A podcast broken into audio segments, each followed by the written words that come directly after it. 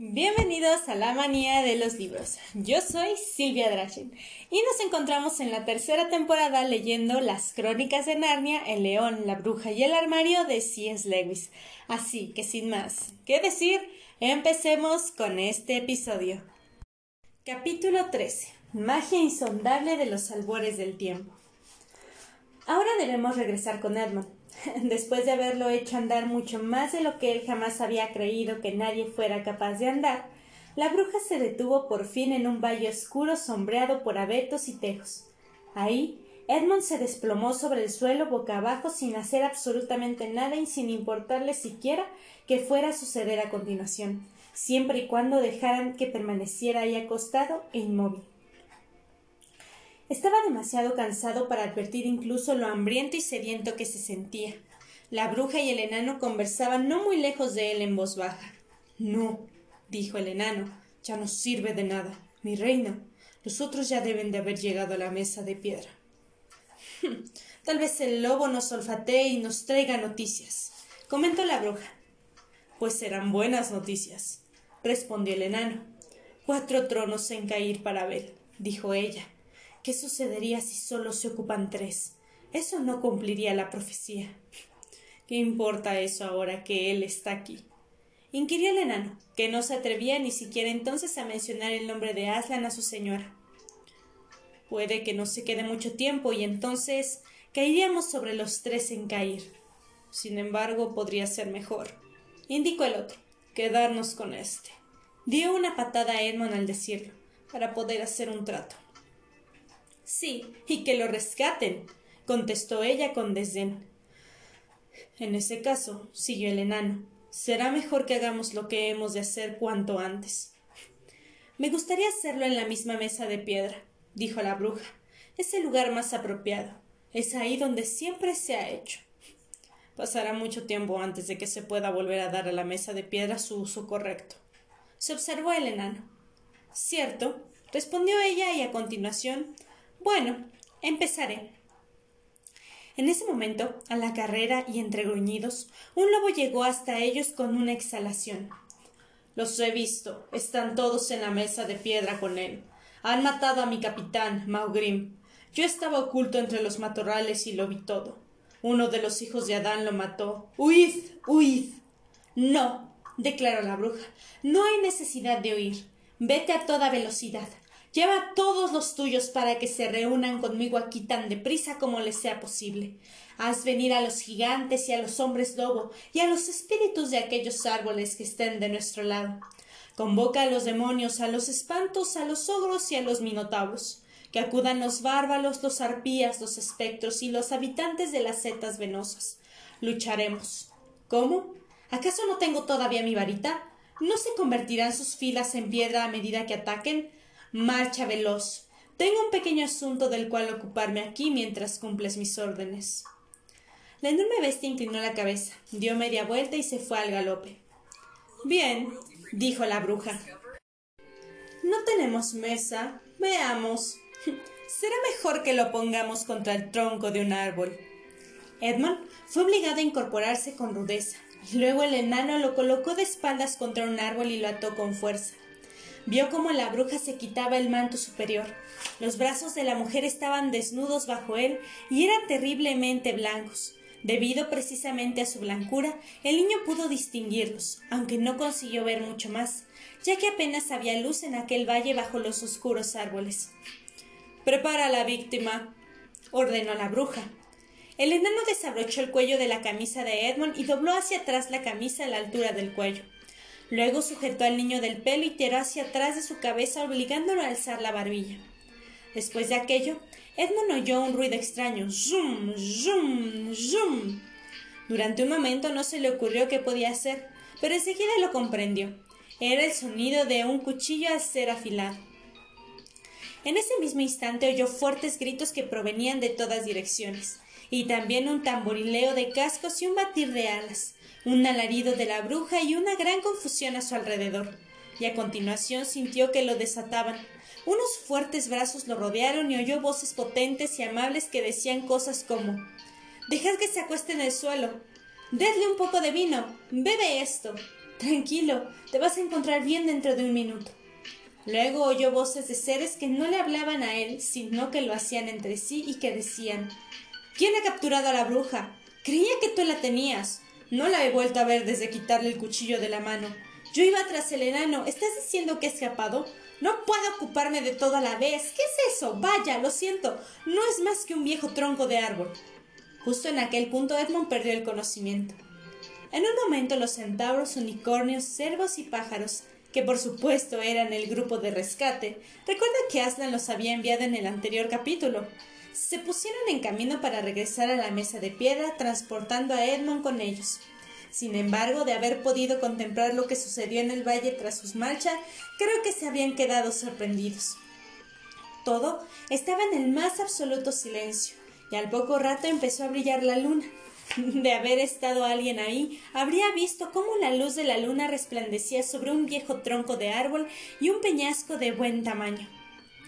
Aunque de haber seguido mirando, poco a poco habría empezado a pensar que había algo raro tanto en el tronco como en la roca. Y enseguida se le habría ocurrido que el tronco se parecía extraordinariamente a un hombrecillo gordo acurrucado sobre el suelo.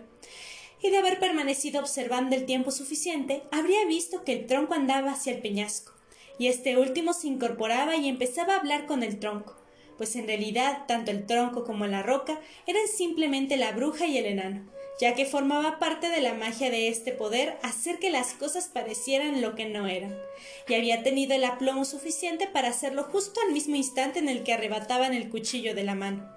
Había conservado la varita, de modo que ésta también había permanecido a salvo. Cuando los demás niños despertaron a la mañana siguiente, habían estado durmiendo sobre montones de almohadones en el pabellón. Lo primero que oyeron decir, de boca de la señora Castor, fue que habían rescatado a su hermano y lo habían llevado al campamento entrada la noche, y que éste se hallaba en aquel momento con Aslan. En cuanto terminaron de desayunar, todos salieron, y allí encontraron a Aslan y Edmund, paseando juntos sobre la hierba cubierta de rocío, apartados del resto de la corte. No hay necesidad de que te cuente, y nadie lo oyó jamás, lo que Aslan decía, pero fue una conversación que Edmund nunca olvidó. Cuando los otros muchachos se acercaron, el león se volvió a ir a su encuentro, llevando al niño consigo. Aquí está vuestro hermano, dijo, y no tenéis por qué hablar con él sobre algo ya pasado. Edmund estrechó la mano de cada uno y les dijo uno por uno lo siento. A lo que todos respondieron no pasa nada.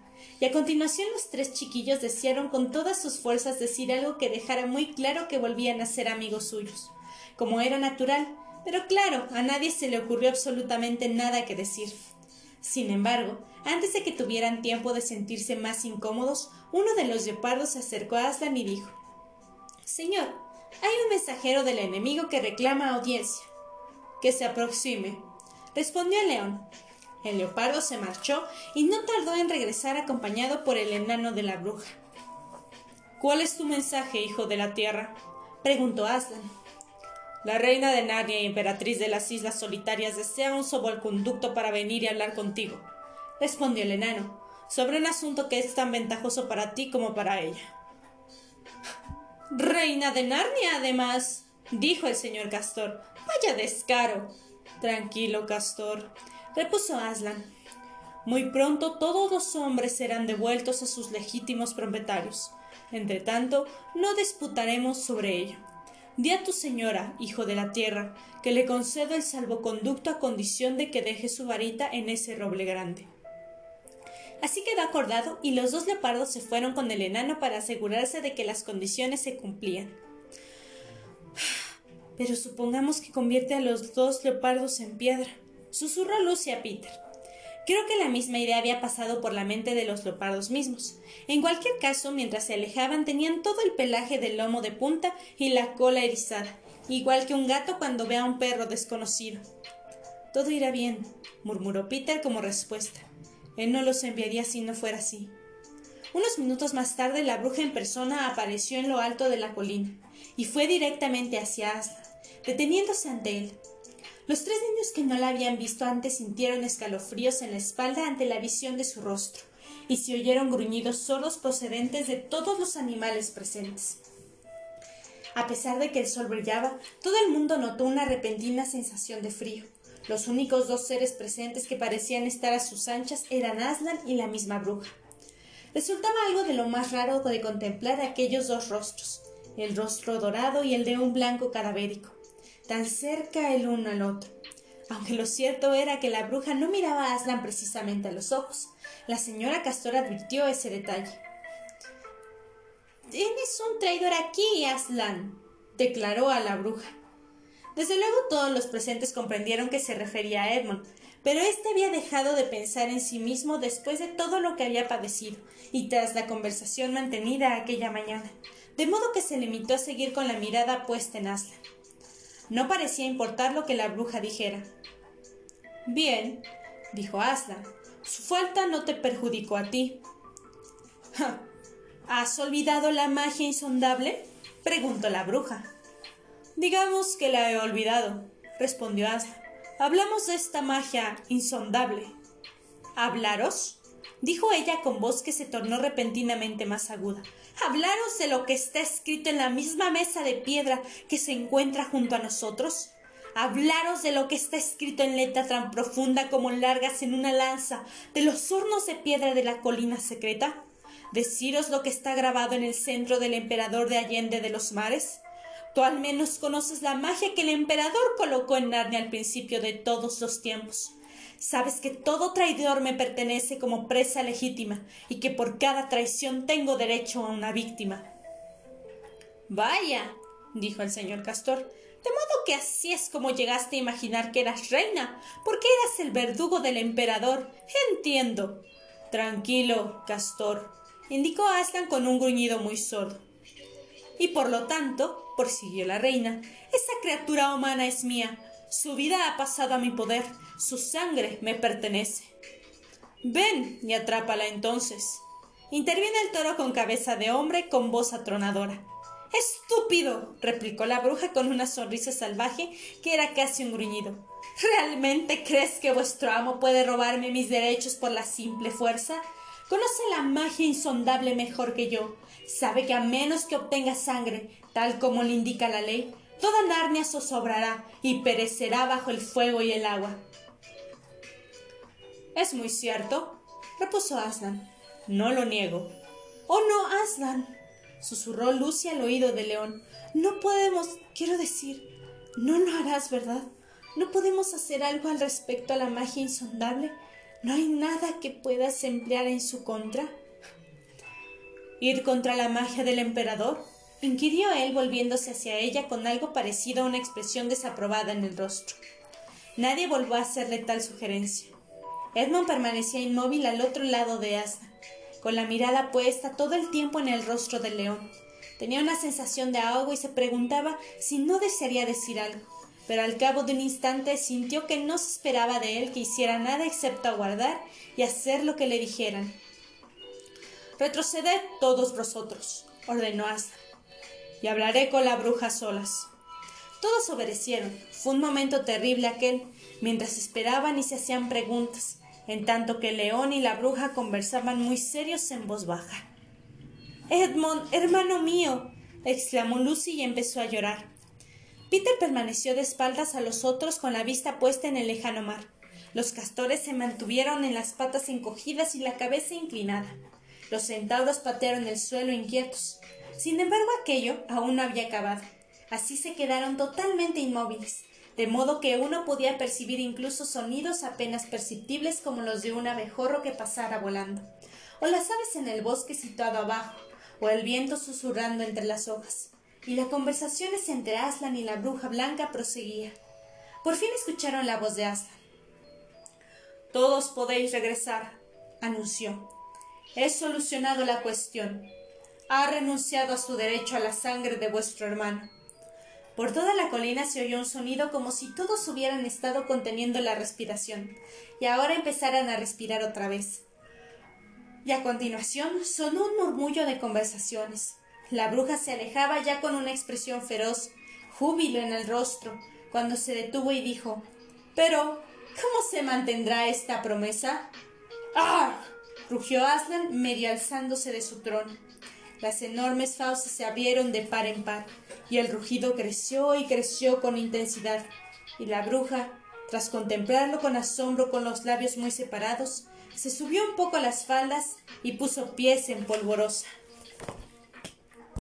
Y este fue el episodio del día de hoy. ¿Les gustó? Si es así, háganmelo saber en todas mis redes sociales. Recuerden que tengo Facebook, Instagram y TikTok, que pueden encontrar como La Manía de los Libros. Además de que pueden seguirme en mi TikTok personal que encuentran como Silvia Drachen, en la cual subo otro tipo de contenido. Así que sin más que decir, nos vemos en un próximo episodio.